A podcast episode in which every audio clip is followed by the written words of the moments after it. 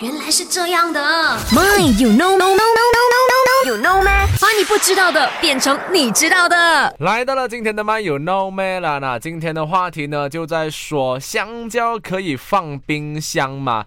如果已经成熟了啦，就是那个香蕉皮呢，全部是全变黄或者开始有一点出现黑点呢，又一时吃不完了，可以放到冰箱冷藏的。那么就是即使变黑了的，还是可以吃的。那么如果香蕉呢已经是成熟了，短期内也吃不完，可以把那个皮去掉呢，用保鲜袋装起来，放进冷冻箱冰起来的。那么就是有这几种方法啦。那么就证明了香蕉是可以放冰箱储存的。OK。